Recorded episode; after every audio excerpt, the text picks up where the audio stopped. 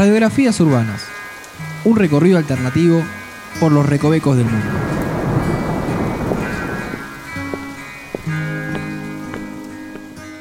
Bienvenidos al episodio número 10 de Radiografías Urbanas. Mi nombre es Noelia, estoy aquí acompañada como siempre, hasta siempre, por... No, presentate ¿no vos. Ah, bueno, hola, mi nombre es Andrés y estoy acá con Noelia haciendo radiografías urbanas en martesataca.com.ar, este podcast en el cual recorremos los barrios y tal vez después ciudades Vamos a del ver, mundo. puede ser. Venimos de, Venimos de Caballito. de Caballito. Tengo acá el machete porque me Tené- olvidé. Sí. Me, me quedé sí. dorm- ¿Viste cuando te quedas dormido en el bondi y vas Y hasta el te final vas. del recorrido, te despertás de golpe? ¿Dónde ¿Y estoy? ¿Dónde estoy? Bueno, Bueno, ¿dónde estoy ahora? hoy estás y estamos todos, en realidad, en agronomía. Agronomía. Volvimos un poco para esa zona. Estoy medio por ahí. No sé sí, por qué. es un Estoy barrio, un barrio Muy pequeño. Es pequeño, pero por el hecho que tiene, por un lado, la Facultad de Agronomía y por otro lado, el Club Se de llama así un poco por eso también. Claro, el barrio se llama por eso. Exacto. Eh, y esos dos predios ocupan el 50 o tal vez más sí, por ciento del- casi todo. del barrio. De hecho, bueno, tenés para bordear, tenés, bueno, San Martín, Chorrarín, eh, María del Carril y Constituyentes, o sea, no es un gran tramo, pero antes, en un principio, era parte de Villa del Parque, después eh, quedó, y lo que tiene es que lo que le hacía más grande a agronomía en realidad es que antes, hasta el 96, tenía Parque Chas adentro. Claro. Entonces ahí, cuando Parque Chas logra su independencia, Sí. vamos a decir de alguna forma, ahí ya quedó como bastante reducida y, y queda más que nada lo que es eh, agronomía y la facultad de veterinaria, que es lo que le da su, su nombre. En realidad, eh, lo que tiene también particularmente es un triangulito muy pequeño de calles que se llama el barrio Rawson, En la parte sur sería. que sería... Claro, sí, sí, sí, sí, sí. Que eso es como un triangulito de casas que se hicieron hace mucho tiempo, digamos, por, en honor a un, a un tipo que había ayudado mucho con la fiebre amarilla, ya 1870, una cosa así. Eran como casas de obreros, pero medio que cuando vos pasas ahora no son casas de obreros, o sea, Claro. ahora ya están valuadas en un montón de guita, porque obviamente los materiales que se hacían en esa época, viste que se hacían seriamente las casas antes. Se traían los materiales de afuera. Ahora no es como esas casas de cartón que hacen y que no es lo mismo. Y vos pasás por esas casitas de los obreros y decís, che, esto, este piso es lujoso Claro. para la época buena.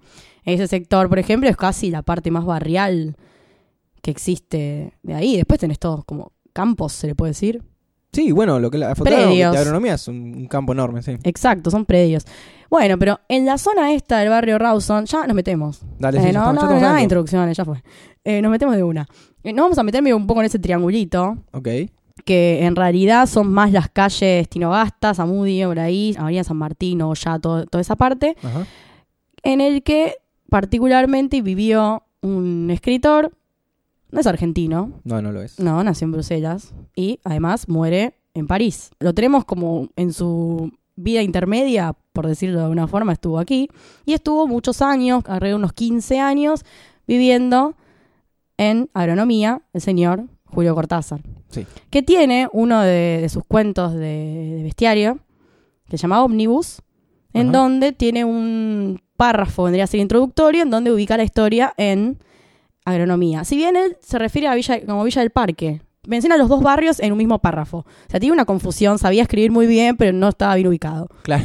Me- estoy faltando, bien con los le estoy barrios. faltando el respeto, claro. Quería quedar bien. Igual yo creo que se refiere más, ahora lo, lo voy a leer, a agronomía, la agronomía, o sea, el, el sector, digamos, de la facultad y no tanto al barrio, porque para él, evidentemente, eso era Villa del Parque, como ya les mencioné, antiguamente pertenecía.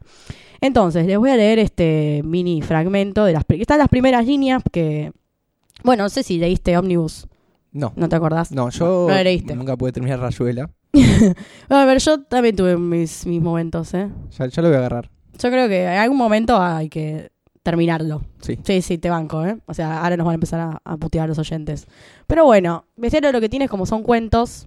Tal vez uno conoce algunos, otros no. A los que no conocen, bueno, Omnibus es la historia de una chica que tiene un- una tarde libre, se va a ir a encontrar con una amiga y se toma un ómnibus, que Ajá. es el 168, que pasaba por esta zona.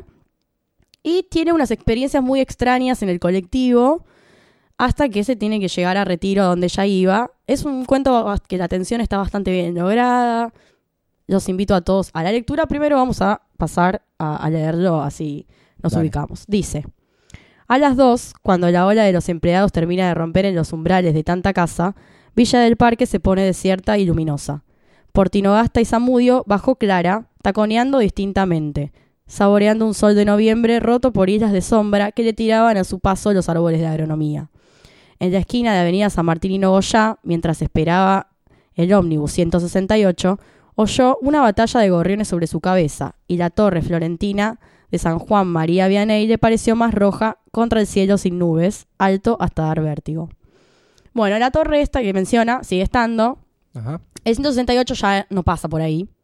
Pero bueno, él lo ubica en un sector que él conocía porque la casa de él estaba ahí en Artigas al 3200, que si uno quiere ir ahora, es una casa particular, no uno puede Ah, entrar. no. Ah, bueno, Pero a, veces- a podés- veces se conserva como museo. las Claro, no, en este caso es una casa particular, pero si vos vas, tiene una plaquita que dice que ahí vivió Julio Cortázar, de Y hecho abajo está... dice no toque el timbre, no moleste. no joda. Y sí, viste que vos vivís ahí, la gente es recuriosa. Y se van a sacar fotos a la puerta. Claro, de hecho, mucha gente va, y si vos recorres el barrio, hay, hay grafitis, así Ajá. con algunas cosas así homenajeándolo. Corazón. Claro, así como muchas, muchas frases así de, de- de cuentos de él y todo. Así que, de hecho, hay fanáticos que van al barrio a ver la casa y a sacarse fotos, como vos decís.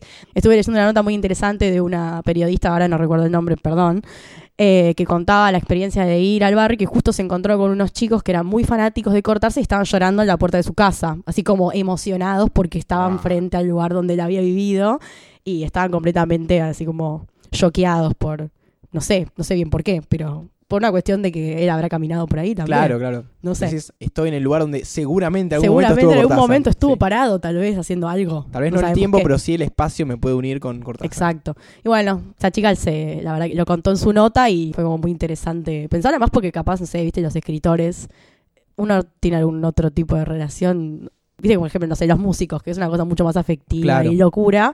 Y un escritor se conecta de otra forma. Ajá. Pero bueno, sigue siendo válido. Bueno, como decía, él vivía en esta zona, por eso estaba muy familiarizado. Bueno, evidentemente no se enteró que Villa del Parque era otra cosa. ¿Por qué le falta el respeto, pobre? Sí, ya fue, ya fue. Ya Respetá un fue. poquito. No, no, no. Él lo menciona de esta forma, después también menciona agronomía, como bien les decía, pero yo creo que cuando menciona los árboles de agronomía está hablando del predio que justo está enfrente de este triangulito que es el que él menciona. Bueno, en la torre que les decía eh, sigue existiendo también. No creo que sea famosa, es que la gente va y se para ahí y dice, ¡uh, la torre! Pero bueno, sigue estando ahí. Porque no tiene fantasmas. Exacto. Seguramente una torre sin fantasmas no tiene, o tal vez los tiene. No, no, no. Si ¿Vos no, decís ya que no? Ya sería famosa, sí. Lo podríamos averiguar. ¿Querés inventar un mito de esa torre? Dicen que Dicen No que una sé. vez Cortázar. Dicen que una vez. Cortázar pasó y vio un fantasma. No, pero Cortázar lo diría mucho mejor que yo. Sí. Es obvio que esto que yo estoy diciendo, Cortázar lo diría con unas palabras increíbles y yo quedaría como una niña de primaria como soy. Pero bueno, en realidad, eh, si bien vivió ahí, previamente había vivido en Banfield y después tuvo como unos, eh, unos trabajos ya eh, más a distancia, estuvo en, creo que en Chivilcoy y otros lugares, entonces bueno, fue un lugar que pasó muchos años, si bien no fue su, su residencia después definitiva. De hecho, tuvo, parece, eh, en un departamento más ubicado en la zona del centro, no se sabe bien en cuál, cuál, digamos, zona o calles particularmente, pero hay como un indicio de eso porque tiene uno de sus cuentos que se llama Casa Tomada, Ajá. que es un cuento que a mí es uno de los que más me gusta de él y hace mucha referencia al peronismo y a esa invasión de los espacios y más con los ruidos y todo esto, de cómo eh, iban de a poquito avanzando y bueno, eso es lo que se refleja en, en este cuento. Y por eso se cree que él estuvo ubicado justo en una zona que debía estar medio cerca de o Plaza de Mayo o algún lugar en donde se daban muchas manifestaciones así espontáneas en la calle por el señor general Perón, etcétera. Evidentemente la vivió bastante de cerca, como tanto como para escribir un cuento de lo fuerte que era ese, ese cambio en el silencio y todo lo que era antes la política argentina, tal vez. Si, si no leyeron Casa Tomada, quiero que lo lean en serio porque me parece un cuento increíble. Bueno, volviendo. Dale. Entonces, Nos tomamos el ómnibus. nos volvemos, 168. volvemos, volvemos para atrás en el 168. Les, vamos- les voy a contar una, una leyenda bizarra. Dale. Es de las que más nos gustan a todos. Seguro. Sí, sí, sí. La gente lo pide a gritos. Sí, la gente siempre pide a gritos las bizarreadas. Y tenemos una leyenda que nuestros.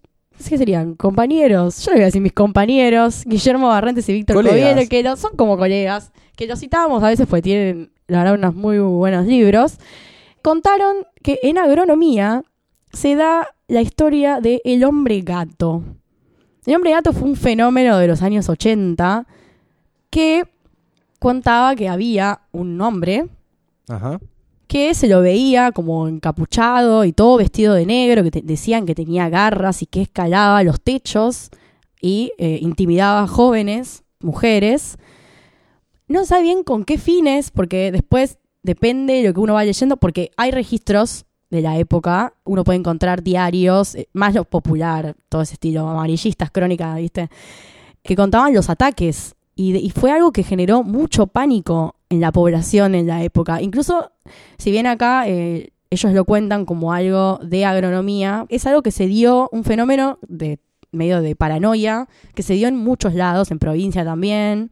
Bueno, Yo viviendo el Belgrano, tengo el recuerdo, esto fue mediados de los 90, de haber visto en la tele y, y flashear que alguien es- estaba en un edificio de quinto o sexto piso, que alguien trepaba las paredes y subía y se te metía por el balcón. Exacto. Y me daba mucho miedo. bueno, esa era la historia. Y bueno, de hecho, ellos se recopilan algunos testimonios de chicos ahora, de niños en esa época, que eran adultos, que tenían mucho miedo cuando estaban, en- se quedaban en las casas. Este chico particularmente cuenta su experiencia en agronomía, Ajá. que se quedaba en la casa de la abuela y que hubo un día que sintió que había una presencia afuera y que era el hombre gato.